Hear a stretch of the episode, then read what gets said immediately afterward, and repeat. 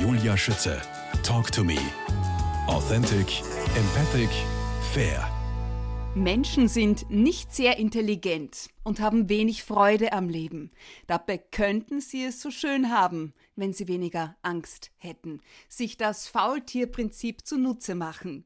Sie hat's ausgiebig studiert, nämlich als das Faultier Frieda noch am Kastanienbaum hing. Und damit liebe Grüße nach Augsburg an den Stadtrand, Bestsellerautorin und Psychologin Dr. Anke Elisabeth Ballmann. Hallo, Frau Schütz, ich danke Ihnen für die Einladung und danke für das schöne Intro. Gern geschehen. Jetzt ähm, meine erste Frage gleich einmal. Wer hat heute keine Angst mehr? Es regiert die Angst, habe ich das Gefühl. Wie sehen Sie das? Ich glaube, Faultiere haben keine Angst. Aber prinzipiell glaube ich auch, dass gerade jetzt in der aktuellen Situation, wir, haben, wir hatten Corona und haben es immer noch da. Und die ganze Ukraine-Geschichte, ich glaube, dass viele Menschen Angst haben. Ich glaube nur, dass uns Angst auch nicht weiterbringt. Und es ist die Frage, ob wir uns in der Angst einfach weiterhin suhlen oder ob wir auch versuchen, aus der Angst rauszukommen. Und ich glaube, man kann aus der Angst rauskommen. Höher, weiter, schneller. Auch in der Kindererziehung regiert die Angst, wenn ich sie richtig verstehe. Angst wovor? Ich glaube, dass Eltern Angst haben, dass ihre Kinder es im Leben zu nichts bringen, es nicht schaffen, dass es ihnen nicht gut geht, dass sie nicht glücklich sind. Und man kann davon ausgehen, dass Eltern für ihre Kinder immer das Beste wollen und dann auch das Bestmögliche unternehmen. Und da glaube ich, wenn Eltern von Angst getrieben sind, dann kann das auch, kann der Schuss nach hinten losgehen, indem Kinder einfach viel zu früh, viel zu viel abverlangt wird. Mhm. Aber Kinder könnten etwas verpassen. Was genau? Ich glaube, dass viele Eltern glauben, dass Kinder Bildung verpassen. Es ist vor ein paar Jahren hat so die Hirnforschung Fahrt aufgenommen und dann hieß es, dass die Kinder in den frühen Jahren am allermeisten lernen. Und ich glaube, das, das stimmt auch. Die lernen auch in den frühen Jahren am allerschnellsten vor allem. Ähm, und ich glaube, da ist was passiert, was den Kindern nicht gut tut. Ähm, das hat man nicht bis zu Ende gedacht und dachte dann, man muss die Kinder mit Fakten füttern. Und man muss zum Beispiel in den Kinderkrippen oder in den Kindergärten ganz viele Programme machen, Sprachförderung, naturwissenschaftliche Bildung und so weiter. Und da weiß man ja, dass es nicht so ist. Das weiß man auch schon seit 20 Jahren. Und das große Thema ist zum Beispiel Kinderkrippen. Es ist mittlerweile so, dass Eltern oft schon ein schlechtes Gewissen haben, wenn sie ihr Kind nicht in eine Kinderkrippe bringen. Aber woher kommt das? Woher kommt diese Angst? Ich verstehe das nicht, warum wir so viel Zeit dafür verschwenden, anderen zu gefallen oder anderen zu entsprechen, als in uns hineinzuhören. Denn ich denke, die Antwort ist eh in uns. Das glaube ich auch. Ich denke aber, dass sich Menschen, und das ist eben das große Thema mhm. auch im mhm. Buch, miteinander vergleichen die ganze mhm. Zeit und dass wir so ein Ideal haben, das wir vielleicht erfüllen möchten. Wir müssen schön sein, reich sein, glücklich sein und so weiter. Und dann schaut man viel zu wenig auf das Individuum. Was würde denn dem jeweiligen Kind Freude bereiten? Wie kann man denn so leben, dass es einem gut geht im Leben? Vielleicht will ich ja was ganz anderes, wie Sie das wollen, sehr wahrscheinlich sogar. Mhm. Ähm, und ich glaube, das ist ein Thema, damit dürfen sich Erwachsene jetzt erstmal beschäftigen und so diese eigene Lebensgestaltung, dafür Verantwortung zu übernehmen. Wo hat diese Angst jetzt nochmal ihren Ursprung? Sie schreiben, Angst ist keine Entscheidung. Ja, die Angst, nicht dazuzugehören. Wir sind soziale Wesen und wir wollen, wir sind Gruppenwesen und wir wollen dazugehören. Das heißt auch, wir müssen uns anpassen, damit wir dazugehören. Und vielleicht haben Sie das, also die, die Hörer haben das bestimmt auch schon mal miterlebt, wenn man eine Entscheidung trifft, die anderen Menschen nicht gefällt, mhm. wird man oft ausgeschlossen aus einer Gruppe. Und das ist was, das kann man im Gehirn sogar nachweisen, das macht uns Stress. Und dann ist es oft so, dass wir damit wir weniger Stress haben, damit wir uns schneller wohlfühlen, Dinge tun, anderen zuliebe. Langfristig macht aber das dann wiederum Stress, weil man eben nicht seinem, Sie haben gerade so schön gesagt, seinem Bauchgefühl folgt. Ja. Ja, ich kann mir auch vorstellen, ich versuche mich ja auch in die, in die Mütter von heute hineinzuversetzen, die relativ spät Mütter werden, relativ. Ja, meine Mutter hat mich mit 20 bekommen, ich bin mit 25 Mutter geworden. Jetzt glaube ich, liegt so bei 30, 35 sogar. Ja. Ich kann mich da schon reinversetzen. Ich meine, späte Schwangerschaft, da hast du irgendwie einen Druck, alles muss perfekt sein, keine Zeit für Umwege oder eben etwas zu verpassen. Ne? Ist das, denke ich, da richtig? Ja, oder ich gehe noch einen Schritt weiter. Ich, ich glaube, es mhm. gibt, ich sage jetzt mal ganz vorsichtig in Ausnahmefällen, auch Menschen, die sich sehr spät für Kinder entscheiden und dann muss es gelingen. Ja. Ähm, da gibt es ein ganz böses Wort, ich sage es jetzt trotzdem mal, okay. das heißt Tischkind. Ähm, ich glaube nicht, dass Menschen sagen, wir, wir brauchen jetzt ein Prestigekind. Das glaube ich nicht. Aber manchmal ähm, kann, könnte ich mir vorstellen, dass eben, wenn, ich glaube, das hängt nicht mit dem Alter zusammen, dass wenn aber Frauen oder Familien spät Kinder bekommen, dann wissen sie, dass sie jetzt nicht mehr noch 20 Jahre Zeit haben, sondern sie haben dann, was weiß ich, sagen wir mal so, in, in den nächsten 15 Jahren muss das alles gelingen wo vielleicht jemand, der mit 20 oder 25 ein Kind kriegt, noch viel mehr Zeit gehabt hätte, wenn man so ein bisschen früher heute anschaut. Und ich glaube, der Hauptgrund ist, dass der Druck heutzutage größer ist. Da, geht's, da gehe ich jetzt mal weiter ins Schulsystem. Gerne. Ich glaube, dass es früher war, dieses, wir haben ja in, in, in Deutschland ein dreigliedriges Schulsystem, das ist in Österreich nicht viel anders. Ähm, da geht es was einfach so, dass das Gymnasium war eine Option von mehreren Optionen. Und mittlerweile ist es ganz häufig so, dass die einzige Option das Gymnasium ist, wo Eltern schon bei ihren ganz jungen Kindern darauf hinarbeiten mit ihren Kindern, dass das Kind in ein Gymnasium geht, damit dieses Projekt Kind gelingt. Aber mit Projekt meine ich jetzt wirklich ganz im Positiven. Ich gebe meinem Kind alles, alles, was ich habe. Und ob das Nachhilfe ist, ob das Geld ist, die Kinder kriegen Unterstützung von A bis Z. Und ich glaube, das ist manchmal schädlich für Kinder, wenn sie die ganze Zeit gepusht werden, vielleicht sogar in eine Richtung, in die sie nicht gehen würden, wenn man sie nicht schieben würde. Oh Gott, ich habe Gänsehaut.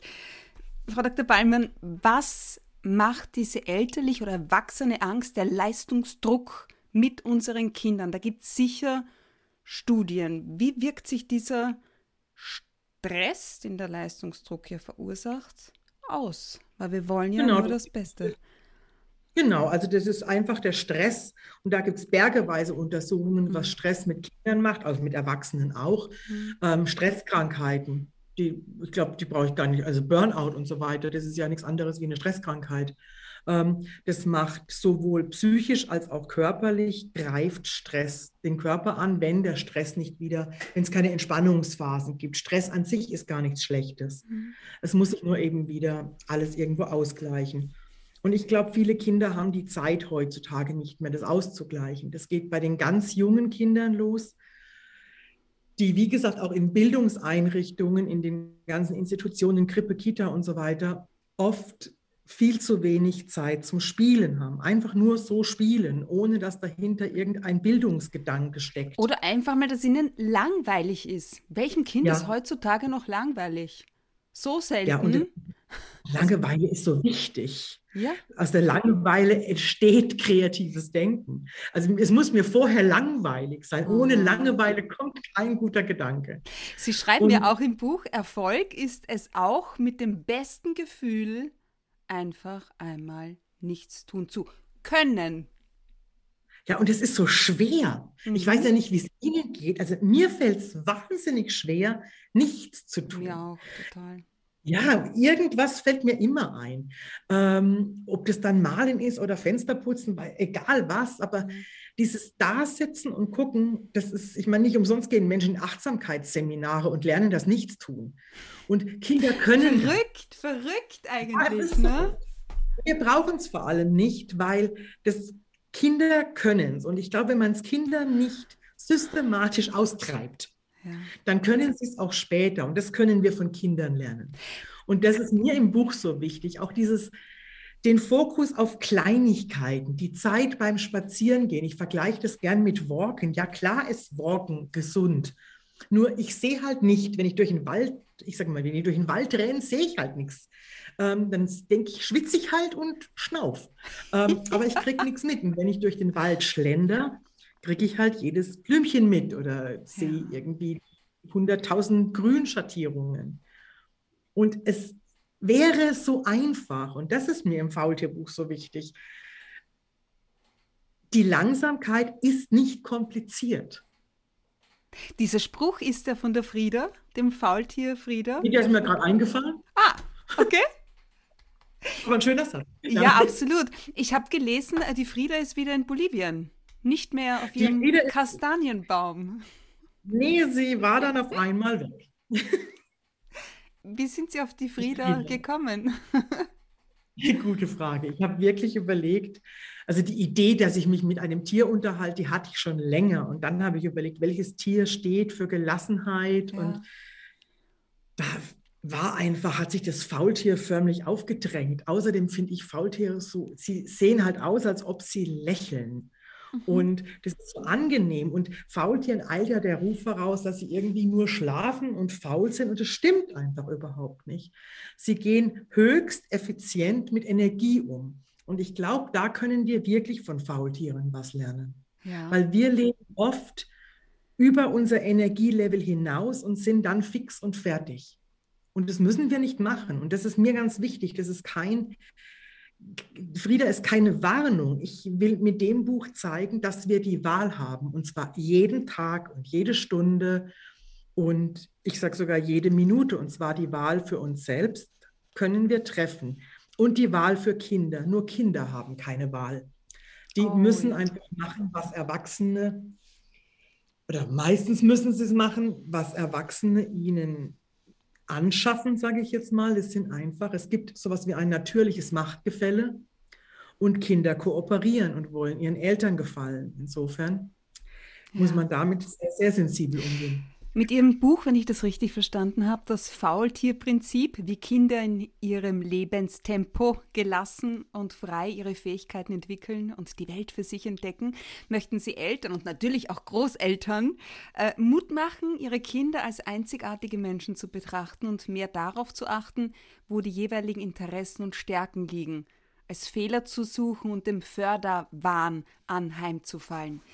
Ist denn eine frühe Förderung Ihrer Meinung nach immer verkehrt oder Nein, eigentlich nicht. Sie haben es eh auch schon eingangs gesagt. Aber woran erkenne ich jetzt an einem Kind, dass es zu stark gefördert und dann eben überfördert oder überfordert wird? Ich finde es ganz einfach zu erkennen, wenn es dem Kind gut geht, dann passt alles in seinem Leben. Kinder sprechen durch ihr Verhalten. Ja. Und wenn Kinder unglücklich sind, wenn sie wütend sind, wenn sie nicht mehr in den Kindergarten wollen oder in die Schule mhm. wollen, wenn sie irgendwelche Schmerzen haben, wie Kopfschmerzen, Bauchschmerzen. Also Bauchschmerzen, Kinder das ist so eine Sache, da habe ich die Erfahrung gemacht, das wird immer so schnell abgetan. Wurscht, wo du hingehst, zu welchem mhm. Arzt mein Kind hat Bauchweh. Ah, mein Gott, na, wird irgendwas nicht passen. Wurscht. Ich ja, genau, auch. aber Sie haben es gesagt, wird irgendwas nicht ja. passen. Und wenn ich, ja, da passt natürlich irgendwas nicht. Und aber das wird so halt lapidar abgetan immer. Und dann denkst ja, du dir als Elternteil auch so, naja, okay, also muss die, weiß nicht, Lieselotte ein bisschen mehr aushalten. Also ich meine, ja, genau. das Leben ist das ja ist kein Ponyhof. Genau. Das sind genau, so diese das ist Dinge. genau der Punkt. Ja? ja, und da ist einfach das Thema, wie sehr orientiere ich mich an den Bedürfnissen meines Kindes. Ja. Bedürfnisse jetzt ganz klar ist nicht, sind nicht, nicht, die Wunscherfüllung. Ne? Bedürfnisorientierung heißt nicht permanente Wunscherfüllung. Das muss ich an dieser Stelle betonen, weil es oft falsch verstanden wird. Ähm, aber wenn ich weiß, was ich anrichte, wenn ich mit Kindern so hart ins Gericht gehe, sage ich jetzt mal, von wegen, da muss die Lieselotte durch, hat mir ja auch nichts geschadet. Ähm, doch, hat geschadet. Und da muss kein Kind durch. Und das weiß man mittlerweile einfach. Dafür gibt es auch tausend Studien mindestens, wie wichtig es ist, dass man auf die Bedürfnisse von Kindern schaut, wie wichtig es ist, dass man darauf achtet, dass es ihnen gut geht. Ähm, weil es macht einfach langfristige Schäden, kurzfristige auch. Ja. Wie zum Beispiel Angststörungen, Depressionen, Suchtverhalten. Diese ganzen Themen hängen meistens mit der frühesten Kindheit zusammen. Wow. Es entstehen Glaubenssätze in der Kindheit. Also das, was man zu Kindern sagt, Ähm, so Sachen wie, wie Sie gerade gesagt haben, da musst du jetzt durch, Lieselotte, und das hältst du schon aus und das Leben ist kein Ponyhof. Hm. Das hält die Lieselotte schon aus. Aber wenn sie dann erwachsen ist, hat sich das sehr wahrscheinlich in einen Glaubenssatz verwandelt, von wegen, ich bin nur was wert, wenn ich viel aushalte, zum Beispiel. Oder ich muss leisten. Ich muss leisten, um geliebt zu werden. Oh, kommen mir gleich die Tränen. Oh mein Gott. Ja, Frau Dr. Ballmann, wenn Kinder nicht in erster Linie Förderung von ihren Eltern brauchen, dann brauchen sie wohl, korrigieren Sie mich ruhig, einen liebevollen Umgang, Nähe, glaub, das Gefühl von Nähe. Zugehörigkeit. Ja, und Begleitung. Und hm. Kinder dürfen einfach, wir sind alle einzigartig und Kinder sind es logischerweise auch. Und jeder hat Talente, jeder ist für irgendwas auf dieser Welt. Und ich glaube, die Aufgabe ist nicht Kinder gleich zu machen. Natürlich sollen die alle lesen und schreiben lernen, um Gottes ja. Willen. Ja, also das heißt nicht, wir gehen alle auf die Wiese. Mhm. Ähm, das können wir auch machen, aber nicht nur. Ich glaube, es ist vielmehr wichtig, sich Kinder anzuschauen und zu überlegen, wo liegen Stärken und an den Stärken anzusetzen und nicht Schwächen auszugleichen. Ja. Da gibt es auch wunderbare Bilderbücher, äh, Kinderbücher, Bilderbücher zu dem Thema. Jeder kann irgendwas gut und Kinder dürfen lernen und es ist, glaube ich, ganz wichtig, dass sie manches gut können, manches sehr gut und manches auch nicht. Also ich würde auch Kinder nicht vom Scheitern bewahren, nur eben nicht am Scheitern anknüpfen, sondern wenn sie dann gescheitert sind, weil sie irgendwas nicht können, dann ist es wichtig, für sie da zu sein. Weil Sie sagen Scheitern, wieso fällt es uns Eltern manchmal so schwer, auch unseren Kindern zu vertrauen, ja, uns zurückzuhalten? Glaube, weil wir glauben, dass wir immer alles besser wissen als Kinder. Da gibt es ein mhm. Stichwort, das nennt sich Adultismus. Und das okay. ist eine Form von Diskriminierung, Adult von Erwachsenen. Ähm, und Ismus die Endung für ähm, Diskriminierung wie Rassismus und so weiter. Und dieser Adultismus ähm, beinhaltet praktisch, dass Erwachsene glauben, sie wissen alles besser und können alles, alles besser als Kinder. Und dadurch werden Kinder oft abgewertet mit, kannst du noch nicht, bist noch ein Kind und so weiter. Mhm. Ähm, ich glaube, das ist die Haltung, die dahinter steht und die schadet Kindern. Ähm, das Machtgefälle ist da, aber es geht ja darum, wie gehe ich mit Macht um? Und ich glaube, dass Erwachsene ihre Macht sehr oft missbrauchen. Wieso? Auf dem Rücken der Kinder weil sie glauben, dass sie das Recht haben, dass sie klüger sind, weil sie einfach älter sind und vielleicht sogar noch größer sind. Sehr wahrscheinlich sind sie ja ähm, ähm, auch größer, nicht nur älter. Ähm, und weil wir Erwachsenen gelernt haben, dass der Mächtige siegt. Ich glaube, das ist eben eines der großen Themen in den Kindheiten. Die Kinder lernen ja von uns, der, der älter ist, der, der stärker ist, das ist der Sieger. Das lernen sie auch in ihren Familien schon. Erwachsene können Kindern strafen.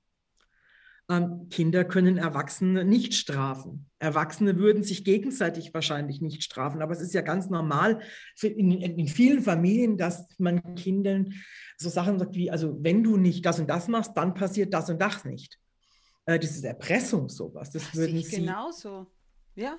Ich finde das. Das würde man mit einem Erwachsenen, also wenn mein Mann zu mir sagen würde, also wenn du nicht die Küche putzt, kriegst du heute Abend nichts zu essen. Hallo? Würde ich sagen, ja. wenn du nicht die Küche packst, werden wir ein anderes Problem kriegen. Ja, ähm, recht. Ja, und mit Kindern wird das ganz oft gemacht. Und zwar ohne, dass Erwachsene groß drüber nachdenken. Nochmal, die meinen es nicht böse. Sie sind nur sehr, sehr oft sehr gedankenlos und haben es nie anders gelernt. Frau Dr. Ballmann, wenn Bindung die wichtigste Grundlage für alles Weitere ist, was sollten alle Eltern darüber auch unbedingt wissen? An welcher Stelle wird Bindung in der frühen Kindheit tatsächlich oder nachweislich zu wenig Beachtung geschenkt? In den ganz, ganz frühen Monaten und Jahren. Es ist momentan ein großer Trend, Kinder ganz früh in Bildungsinstitutionen zu geben, in Krippen. Jetzt ist ganz wichtig, ich habe überhaupt kein Problem mit Krippen. Wenn das gute Kinderkrippen sind, dann ist es für ganz viele Menschen wichtig, dass sie die Möglichkeit haben, Kinder in Krippen zu geben. Wichtig ist, die Qualität muss stimmen. Wenn nicht, schadet eine Krippe nachweislich. Ähm, jetzt kommt das große Aber. Ja.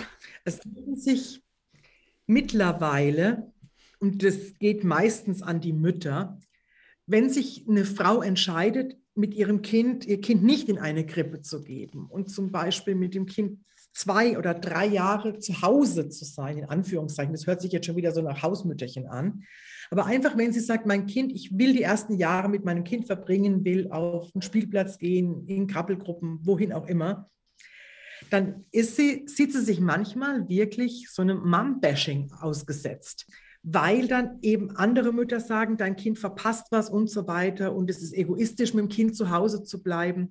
Und ich finde es schwierig. Vor ein paar Jahren war das noch so, wenn Kinder in Krippen gegeben wurden, dann hieß es, das sind Rabenmütter und jetzt hat sich dieses, die Haltung so ein bisschen verändert. Jetzt geht es praktisch, es ist normal, dass Kinder in Krippen gehen und es ist schwierig für Frauen, die sagen, ich möchte das nicht. Das ist so eine ganz kleine, ich sage immer, das, ich meine das nicht abwertend, aber in einer relativ kleinen, sogenannten bindungsorientierten Blase. Von, das sind fast nur intellektuelle Mütter. Da ist es schon wieder gewünscht. Aber in der breiten Masse ist es oft ein Problem, Kinder nicht in die Krippe zu geben. Ich, und da finde ich, ist, ich finde, das ist ein Problem. Ich kann, ich, also, kann das, ich kann das nur unterschreiben. Also ich bin so jemand. Ich äh, war drei Jahre daheim. Eigentlich wollte ich nach einem halben Jahr wieder arbeiten gehen. Alex sagt, das ist so easy. Ja, aber nicht, die kann, die kennen meine Tochter nicht. die hat protestiert. Lange Rede, kurzer Sinn. Äh, ja, mit drei Jahren, dann war sie soweit und ist problemlos ja. im Kindergarten geblieben und ich konnte wieder arbeiten. Dann habe ich das ja. einmal wo kundgetan und gesagt, eigentlich würde ich noch gern viel mehr Zeit mit meiner Tochter verbringen. Na, gerade, dass ich nicht ausgebuht wurde. Aber der Clou an der ganzen Geschichte ist, danach sind haufenweise Mütter zu mir gekommen und haben gesagt, danke, dass sie das gesagt haben, denn mittlerweile muss man sich schon genieren, wenn man gerne daheim bei seinem Kind ist. Ja, und das kann es nicht sein, ne? Mhm. Nicht. Es gibt einfach verschiedene Lebensmodelle und das ist auch, auch im, im, im Buch, finde ich, ausführlich beschrieben. Wir dürfen unsere Entscheidungen treffen und jede ja. Entscheidung hat einen Preis. Das muss man einfach auch sagen. Wenn ich mein Kind ganz früh in die Krippe gebe, werde ich einen Preis dafür zahlen. Mhm. Wenn ich im Kind zu Hause bleibe, zahle ich ihn auch. Richtig, weil ich länger vom Job fern bin. Aber so wie Sie sagen, jeder, jede Entscheidung hat Konsequenzen. Ja. Und letztendlich ist unser Leben nichts anderes als ein Sammelsurium an Konsequenzen mhm. unserer Entscheidung. Affentanz heißt Teil 1 Ihres Buches, Teil 2 hat den Titel Gefahren und Chancen im Bildungsdschungel und Teil 3 Faultierglück. Ja? Bevor ja. wir uns dem perfekten Mittelmaß widmen, wie passt Lernen durch Schmerzen zu Gefahren und Chancen im Bildungsdschungel? Naja, wir lernen sehr, sehr schnell, wenn es weh tut. Also da nehmen die, die bekanntesten Hirnforscher nehmen immer das Beispiel, man, man fasst nur einmal auf die heiße Herdplatte. Ja, ich habe es auch einmal ausprobiert. genau. Und wenn man durch Schmerz lernt, nochmal geht es sehr, sehr schnell, aber man kann mit diesem Gelernten nichts anfangen. Also man versucht nicht mehr davon zu kriegen. Ne? Wenn Lernen immer wehtut, will ich nicht so viel davon. Und ich glaube einfach, der Weg muss ein anderer sein. Ich bin felsenfest davon überzeugt, dass Lernen unglaublich viel Freude macht, wenn man lernt, was einen interessiert. Also wenn die Motivation da ist. Und die ist immer da und bei jedem Menschen. Also wir alle lernen in jedem Alter. Und Kinder lernen rasend schnell, wahnsinnig gern. Und unsere Aufgabe ist es vielmehr zu schauen, wofür interessieren sich Kinder mhm. oder jedes Einzelne natürlich und dann eine Lernumgebung zu schaffen, die zu den Kindern passt. Äh, Maria Montessori wusste das schon vor vielen Jahren. Ja, das stimmt. Tatsächlich, ähm, also ich war auch für Montessori, fand ich super in, in der Kindergartenzeit. Darüber hinaus habe ich mir ein bisschen schwer getan, gell? Weil wir doch in so einer Gesellschaft leben, wo Leistungsdruck herrscht. Genau, und das aber auch da äh, Frau Schütze, ist es auch wieder unsere Entscheidung, mhm. spielen wir das Spiel mit oder spielen wir es nicht mit? Und eine, jetzt mache ich ein bisschen Werbung für Montessori. Ja, es mag schon sein, dass mhm. ein Kind, das in einem Montessori, Montessori Kindergarten oder in eine Montessori Schule geht, vielleicht zwei Jahre später erst liest. Mhm. Aber es macht doch nichts. Dann liest halt zwei Jahre später. Die Hauptsache, es liest irgendwann. Sie haben vollkommen und, recht. Ja. Ja. Und alle anderen Sachen auch. Und Montessori heißt ja nicht, tu nichts, ganz im Gegenteil. Mhm. Ähm, Kinder in Montessori ist ein ganz wichtiges Prinzip, dass sich Kinder und Jugendliche und auch Erwachsene lernen, selbst Ziele zu setzen, dass sie wissen, wie komme ich da weiter. Die wachsen an sich selbst. Und wenn wir das als Erwachsene können, dass wir uns selbst Ziele setzen und die dann verfolgen, nochmal, Faultierprinzip hat nichts mit Faulheit zu tun. Ganz genau. im Gegenteil. Es geht, es geht darum, wenn ich das auch richtig verstanden habe in Ihrem Buch, es geht nicht ums Nachgeben, es geht ums Dranbleiben. Ja, genau. Und es ist anstrengend. Ja. Und es geht überhaupt nicht darum, dass wir irgendwie alle nur noch faul in der Sonne liegen. Das auch, ja. Und den Moment genießen. Darum geht es auch, weil wir wissen nicht, wie lange wir Momente genießen können. Ja glaube, das darf man sich auch immer mal wieder zurückholen. Es hat uns keiner versprochen, dass wir 99 Jahre alt werden und sanft entschlafen. Das kann auch anders kommen. Ähm, und dieses Nicht-Nachgeben, ich glaube, das ist wahnsinnig wichtig, dass, man, dass wir da Kindern auch ein gutes Vorbild sind, dass wir uns eben nicht nur so pipi kleine Zielchen stecken. Ja. Von wegen, heute Abend habe ich das geschafft, sondern so langfristige Dinge. Ich vergleiche es gern mit Klavierlernen. Ich lerne seit ein paar Jahren ja, Klavier. ich habe gelesen. Und ich mache so mini, mini kleine Fortschritte, weil ich so mini, mini wenig übe. Ähm, aber es macht so einen Spaß. Wenn ich dann mal wieder so einen ganzen Takt oder auch mal eine Zeile lang, eine Zeile fehlerfrei irgendwas spielen kann, mein Gott, dann sitze ich da und fühle mich wie die Konzertpianistin. Ähm, ich werde nie gut Klavier spielen können. Das ist egal. Es macht mir Freude. Ich mache das nur für mich. Ja. Ich mache es mit Kopfhörer, muss ja keiner zuhören. Wirklich? Es lebe das perfekt organisierte Mittelmaß, Frau Dr. Anke Elisabeth Ballmann. Gerne. Ich wäre wirklich gern dabei. Haben Sie vielleicht eine ja, Gelassenheitsgebrauchsanleitung für mich? Also, okay. Also, was ich Ihnen als Anke empfehlen würde, schauen Sie, was Sie wahnsinnig gern machen. Und das machen Sie öfter. Und was bitte bedeutet Slow Parenting?